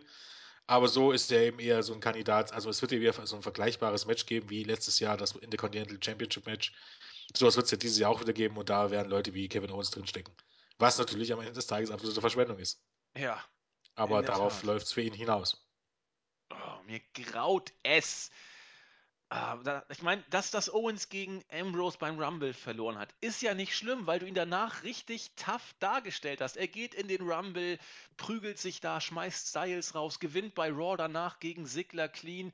Alles gut. Und dann so eine Scheiße. Ich, ich, krieg's, ich krieg's nicht hin. Muss ja, ich das, Match, das Match war ja auch wirklich gut. Ja. Da gibt's ja auch nichts zu sagen, aber eigentlich Story of the Show. Die Show war gar nicht so schlecht, aber die Entwicklung und darauf, wo man hin will und wo man herkommt, das ist alles so zum Haare rauf und das ist irgendwie. Ja, und so geht es auch weiter. Denn zunächst nach, weil wir den Black History Month haben, wurde das Leben und die Karriere von Mark Henry beleuchtet. Große Geschichte, ein paar Interviews von Leuten, die ihn kennen, als ob es ihn wirklich gejuckt hat, aber Black History Month, da sind wir weit vorne. Sascha Banks kommt an den Ring und ich weiß nicht, vielleicht habe ich es auch falsch gesehen, aber verkündet in einer nicht coolen, aus meiner Sicht, Art und Weise, dass der Boss zurück sei. Schön. Und es reicht mir. Wir haben eine gute Zeit gehabt. Ich will aber jetzt Divas Champion, ich will die Divas Championship, nicht den Belt, will ich kriegen. Und äh, ich muss mich jetzt auch mal von, von unnötigen Ballast trennen und äh, deswegen sollte das das vielleicht auch gewesen sein mit äh, Naomi und Tamina. Die kommen dann aber natürlich auch an den Ring und äh, sagen: So, du willst also ohne uns? Mach nichts. Wir sind doch gute Freunde. Und wir können ja auch äh, auseinandergehen, aber wir sind trotzdem immer noch Buddies. Und wenn es Not tut, dann stehen wir dir auch bei. Unity-Check, alle haben sich gefreut und äh, damit wusste man auch schon, wie es im nächsten Match weitergeht. Ich mache das einfach mal gleich mit und dann können wir drüber sprechen. Sascha Banks musste nämlich gegen Becky Lynch antreten. Die haben sich drei Minuten und 40 Sekunden lang gegeben und wie es kommen musste, haben Naomi und äh, Tamina eingegriffen. Äh, das fand Sascha zuerst nicht so richtig gut, dass die beiden sich ins Match eingemischt haben, wollte dann wieder in das Match zurück. Dann haben, die, haben sie Banks rausgezogen, ordentlich bearbeitet. Und warum auch immer, Becky Lynch kommt raus, hilft ihr und die beiden NXT-Damen prügeln auf den, ja, wie soll ich sagen, ausgewaschenen WWE-Diven-Krimskrams ein, schmeißen sie quasi aus der Halle NXT-Chance im Ring und wir haben jetzt die Verschwesterung von Sascha Banks und Becky Lynch. Das ist ein Aufbau, das ist ein Aufbau für Fastlane, wenn man die beiden da im Tag Team Match gegen äh, das alte WWE-Inventar stellen will, ist in Ordnung, aber es ist für mich zumindest so immer, wenn man ein wirklich eine coole Sau, wie Sascha Banks sie zweifellos ist, auf anbiederndes Face bringen will, ach, klappt es nicht. Banks ist so, wie sie ist, super, aber sie soll wohl jetzt auf die Face-Rolle gehen und mich hat es nicht wirklich hundertprozentig überzeugt. Ähm, kleiner Hinweis noch, das äh, Video mit Charlotte und, und Becky Lynch von Royal Rumble, also für der äh, ähm, Becky Lynch küsst, ist gelöscht auf YouTube. Alles klar. Ich weiß nicht, ob man es Neues reingestellt hat, aber das, ich sehe es gerade im Bericht, ist nicht mehr da. Das ist nicht mehr online. Also ist es auch ähm, nie passiert. Apropos, es ist nie passiert, äh, weil ich überhaupt diesen Bericht aufgemacht habe. Habe ich was verpasst oder hat Sasha Banks beim Royal, nach dem Royal Rumble Match nicht Becky Lynch attackiert? Hat sie. Oder eigentlich, oder auf jeden Fall wie ein Stück Streck aus dem Ring äh, geschmissen. Das hat sie getan. Storytelling, Ladies and Gentlemen. Mehr Passt, ich dazu ne? eigentlich. Ich meine, es ist äh, besser tatsächlich als ähm, diese ganze Divas Revolution Kram und diese ganzen Teamkacke, weil eben die Teams jetzt nicht mehr wirklich, jetzt endgültig nicht mehr wirklich existent sind, was gut ist. Und wenn man so möchte, hat man jetzt auch zwei Teams, ich will es nicht Storylines nennen, weil zumindest Charlotte gegen Bailey ist keine Storyline, hat man zwei Teamfäden im Main Roster, was ja an sich gut ist. Und auch dieser Split-Up und wenn jetzt Sasha Banks, äh, Tamina und ähm, Naomi killt, aber jetzt schon wieder dieses neue Team mit Becky Lynch, was überhaupt gar keinen Sinn macht, weil die beiden überhaupt gar nichts gemeinsam haben. Außer eben dieser unsägliche Divas-Kram, aber das sollte keine Verbindung sein. Und beim Royal Rumble vor, ähm, ja, vor, zum Zeitpunkt vor gerade mal sechs Tagen hat Sascha Banks noch äh, eigentlich deutlich gemacht, dass sie nicht mit Becky Lynch befreundet ist. Was jetzt alles schon wieder vollkommen hinfällig ist. Es gibt zwei Möglichkeiten. Entweder hatte man absolut keine Planungssicherheit, soll heißen, wovon man ja ausgeben muss, dass eben nach dem Royal Rumble eben tatsächlich noch ein Free-Match für Fastlane geplant war. Was ja dann äh, Sinn gemacht hätte mit, dem, mit, dem Royal, äh, mit den Aktionen nach dem Royal Rumble. Äh, also beim Royal Rumble. Oder dass man überhaupt gar nicht mehr in der Lage sind, irgendwas zu schreiben. Aber ich glaube tatsächlich, dass man die Pläne jetzt wieder innerhalb der letzten Woche geändert hat und ja. dass es jetzt wahrscheinlich auf ein Take Team Match rausläuft, also Banks und Becky Lynch gegen Tamina und Naomi und auf Charlotte gegen Brie Bella.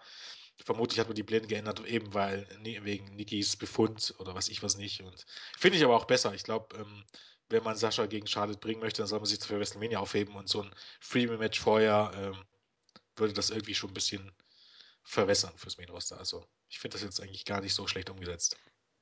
Nur, dass ich glaube, dass man tatsächlich Becky Lynch vielleicht noch reinbuckt bis Mania, aber das werden wir, werden wir sehen. Gut, weiter geht's. Backstage-Interview. Die bezaubernde Renee Young hat Chris Jericho interviewt und der wirkte, nachdem er zuerst auch großartig, er kommt ins Bild, strahlt erstmal, natürlich nicht in die Kamera, weil es ist ja uncool, in die Kamera zu gucken, strahlt erstmal ins Nichts sozusagen, um sich dann mit Rene Young zu beschäftigen. Großartig. Er sah aus wie eine Selbstparodie, aber das muss man wohl so machen als WWE-Superstar. Danach wirkte er aber sehr entschlossen und sagte, ja, also diese Niederlage gegen Styles. Was ich ganz cool finde ist, Na? Rennie Young darf in die Kamera gucken. Ja, sie ist auch kein Superstar. Das hat was damit zu tun. Es, es ging davon immer darum, wir drehen Filme. Erstmal, da sind wir wieder beim Thema, wie sowas aussieht, wenn man Filme dreht, sieht man bei Lucha Underground. Dann wird nämlich die Kamera komplett ignoriert. Äh, hier ist es aber so, er hält ja eine Promo und die Promo hält er gegen irgendjemand anders. Also soll heißen, wenn er jemanden anspricht, soll er nicht ins Leere starren oder auf Ready. Entweder guckt er Renny Young an, weil er ihre Frage beantwortet, oder er richtet sich an seinen Gegner und guckt in die Kamera. Und nicht wie ein totaler Dämlack sonst wohin. Und Ja. die Ausrede, dass, dass wir einen Film drehen und nicht in die Kamera gucken, macht keinen Sinn, wenn Renny Young direkt davor in die Kamera guckt. Richtig. Total Das geil. ist, das ist halt auch, das ist auch von Leuten, die, die glauben, Ahnung zu haben von dem, was sie wollen und glauben, dass sie, dass sie Filme drehen und am Ende des Tages, also das sind Dummquatsche, weißt du? Das sind Leute, die am Ende des Tages eigentlich gar keine Ahnung haben, von denen das machen, sondern nur glauben, dass sie Ahnung haben. Und schlimm ist das, wenn man das dann selbst als Laie sieht. Also wenn ihr wollt, guckt euch mal bei uns auf der Seite nochmal, da sind ja auch die Clips, diesen Clip an. Es ist großartig. Jericho kommt rein und, und als ob er irgendwie so ein, so ein Signature vorher noch abspult, lächelt erstmal wie ein weiser, von sich überzeugter Mann, fast wie Buzz Lightyear, lächelt erstmal ah, in, in die Unendlichkeit. Es ist der Hammer. Der Jericho sieht das wohl noch besser aus als bei Ryback. Das ist Ryback, richtig. Ryback stirbt nur wie ein voll, voll, voll, Da denkst du wirklich, der hat nicht mal alle Latten am Zaun. Äh, äh, Steht dir nur ins Leere. Da denkst du immer, der liest irgendwo ab auf- vom Teleprompter. Ja. Unglaublich. ah, auf Da jeden Fall. Bisschen mehr Profi. sagte Jericho, dass ihn die Niederlage doch äh, beschäftigt. Er, er kann an kaum noch irgendwas anderes denken und, und Styles, ja, jetzt, jetzt hat er seine Aufmerksamkeit und er ist ein Kämpfer, er ist ein Pitbull, aber ich, ich bin das auch und äh, ich werde mir bei SmackDown das Match ganz genau angucken, weil ich habe ihn im Blick. Gut, gut gemacht. Also das ist, das ist zumindest, es muss auch nicht von Dauer sein, ist es auch nicht, wissen wir ja, aber zumindest bringt man SmackDown so in die, in, in die Show. Man, man hypt das Match etwas. Es ist ja durch, durch das Styles-Miss-Segment aufgebaut worden und jetzt hierdurch auch noch, weil Jericho ja auch noch irgendwie im Rennen ist. Da habe ich gar nicht viel zu quaken. Nö. Nö, dann hat Jens da auch nicht viel zu quaken. Ja, ich, Ja, dann gehen wir weiter. Ja, nö. nö. Ja. Gut gemacht. Äh, auch interessant, das nächste Back- Backstage-Segment. R-Truth auf der Toilette. Warum auch immer die WWE solche Szenen zeigt, wenn jemand auf Toilette Weil man geht. ein weltoffenes, weil man ein weltoffenes äh, Unternehmen ist und es immer noch lu- lustig ist, wenn man unterschwellig Schwulenwitze bringt.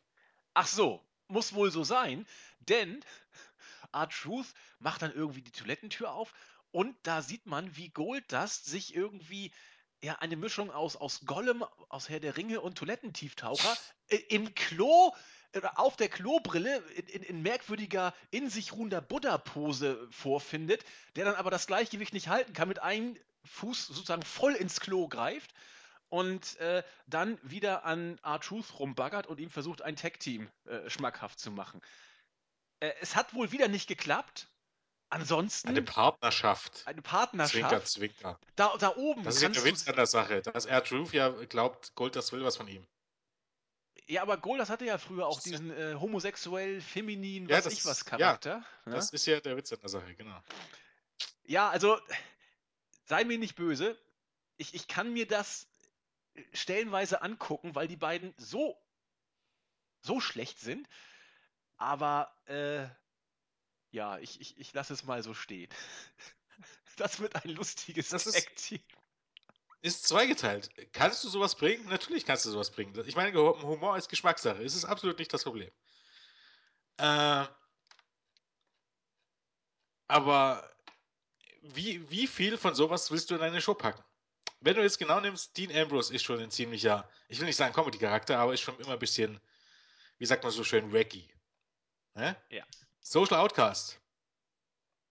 Ne? Ja. Brauchen wir eine Gründe groß drüber reden. New Day. Ähm, Und jetzt geht's gleich weiter mit New Day. Wie viel von, so, von sowas willst, verträgt so eine Show? Drei Stunden.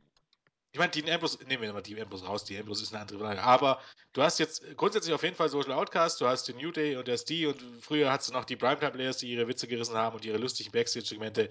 Du hast Stardust nicht zu vergessen. Wie viel verträgt sowas? Wie viel, wie viel von solchen Charakteren verträgt so eine Show? Ohne dass es zum absoluten Witz verkommt. Wo wir ja eigentlich fast schon stellenweise sind. Beim absoluten Witz. Ach Gott.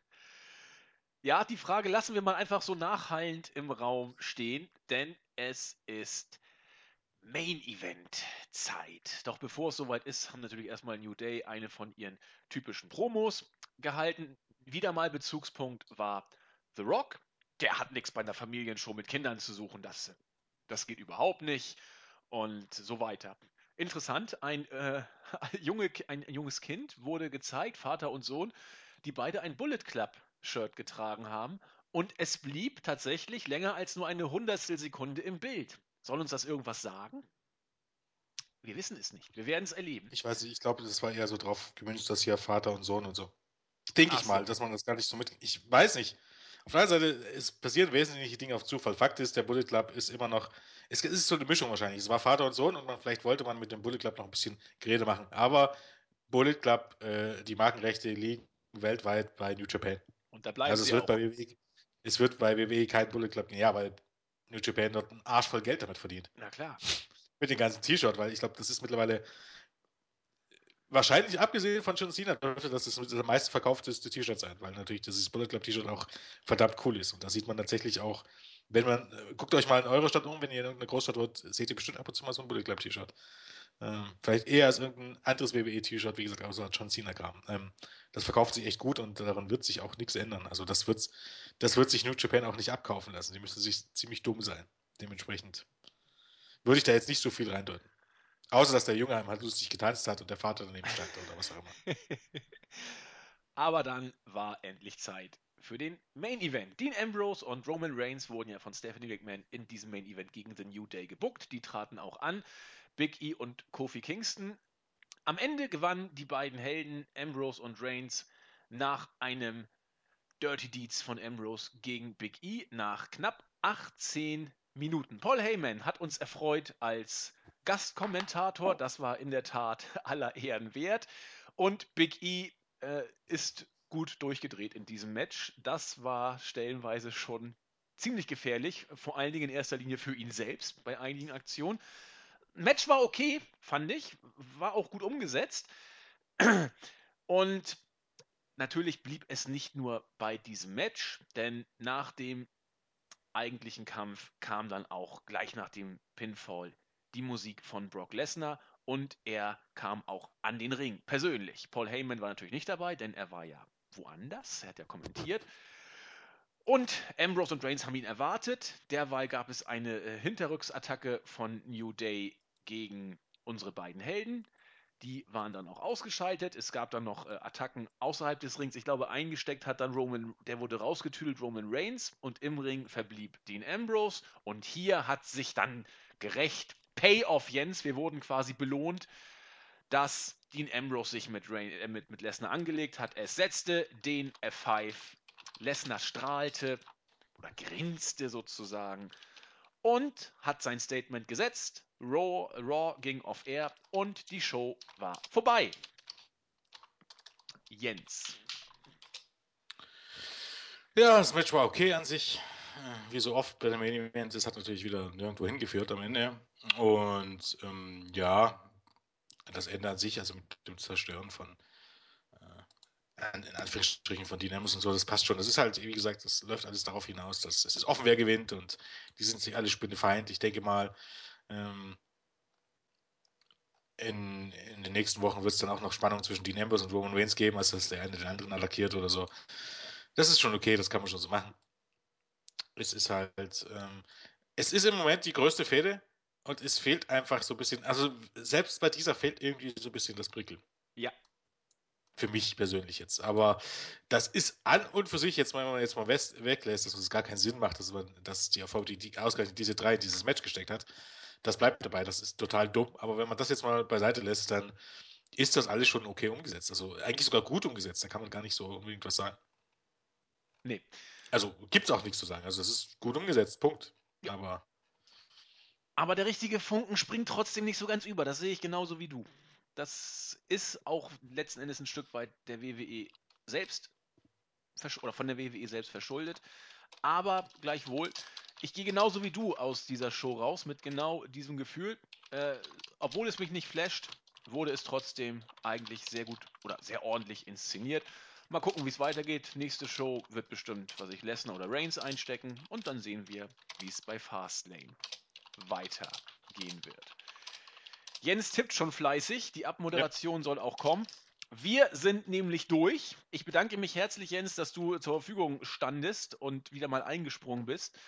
Und äh, du wirktest auch deutlich entspannter als bei den letzten Ausgaben, bevor du äh, entnervt aufgegeben hast. Ist, die Pause tut dir, glaube ich, gut. Das ist. Äh nee, ich weiß auch einfach, ich muss es mir nächste Woche nicht mehr angucken, wenn ich nicht will.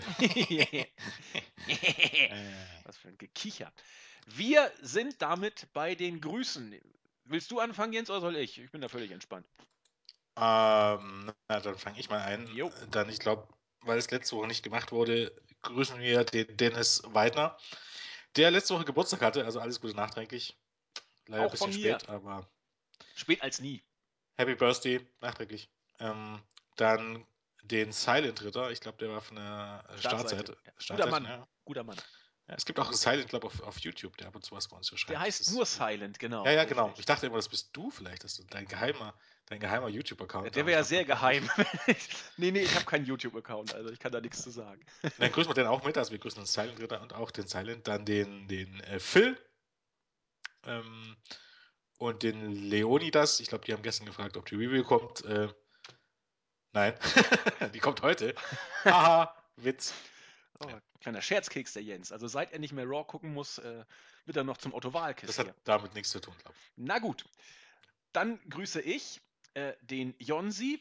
Das ist ja auch, äh, auch interessant. Wir haben ja mal äh, den User gehört, der Raw mit seinem Sohnemann ab und zu die Review bei uns hört. Äh, Jonsi hört sich die Review an ab und zu mit seiner Mutter. Das ist ja auch mal schön. Insofern sind wir ja auch beim älteren Publikum ab und zu mal äh, gern gehört. Awesome Miss US oder Miss Us, das weiß ich noch nicht so genau. Auch an dich herzliche Grüße. Sanja wollte ich grüßen äh, von YouTube, die es überhaupt nicht verstehen kann, äh, was unsere absolute Antipathie gegen The Rock betrifft. Dazu kurz ein Statement.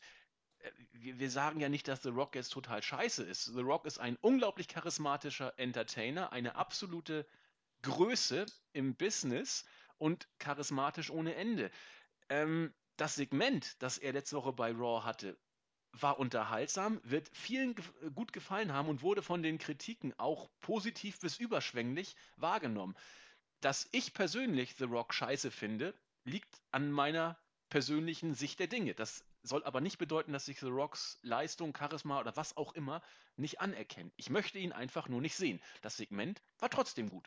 Insofern, äh, nur sagst du kurz, es ist ja nicht so, dass wir pauschal sagen, The Rock ist scheiße. Das da möchte ich auch nochmal erwähnen. Jens. Ähm, also ich fand das Segment letzte Woche. Es hatte was, klar. Ich fand die Comedy tatsächlich nicht so gut. Okay. Ich, ich fand, das McBig Show war okay, aber so richtig lustig fand ich es dann jetzt auch nicht. Nee, also, ich fand einfach, er war schon lustiger irgendwie.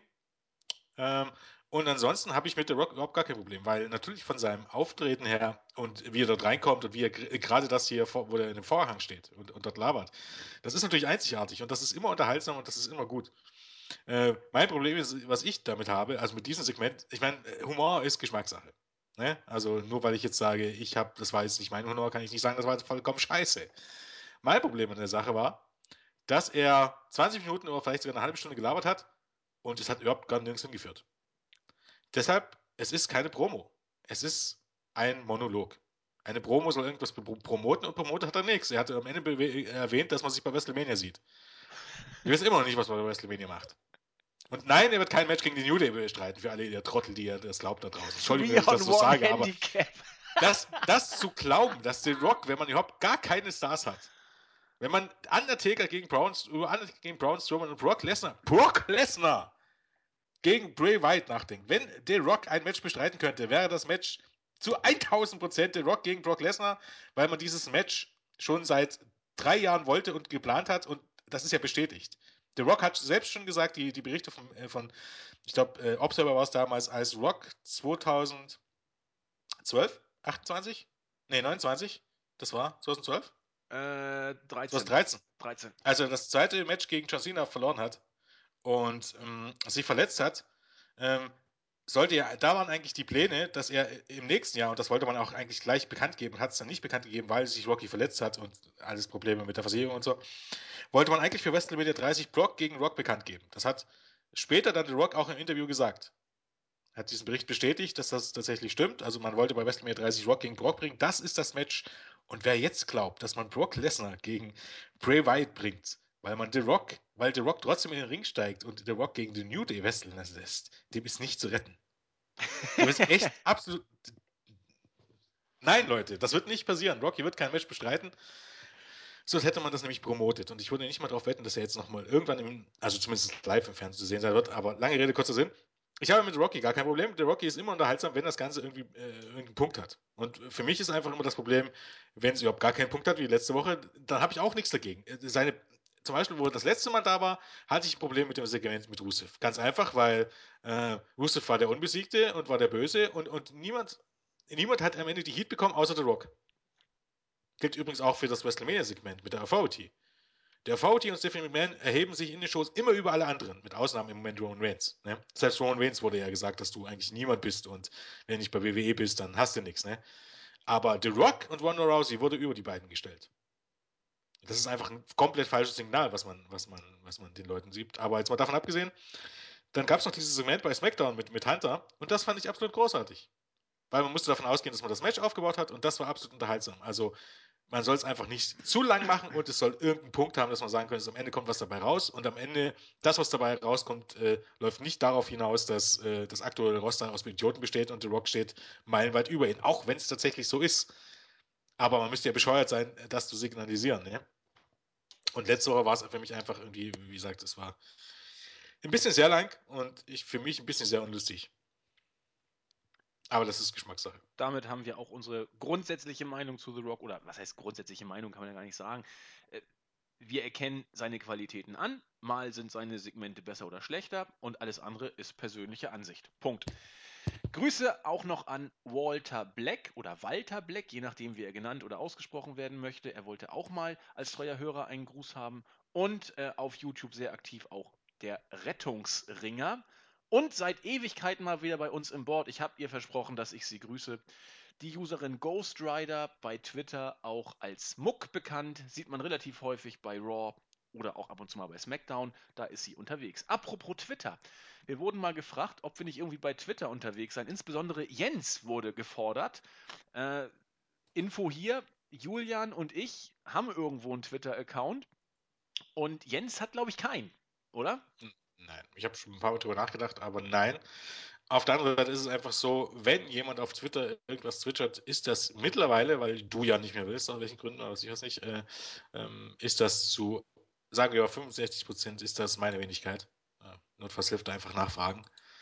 Ähm, von daher, vielleicht lege ich mir irgendwann mal einen an, aber bisher noch nicht passiert.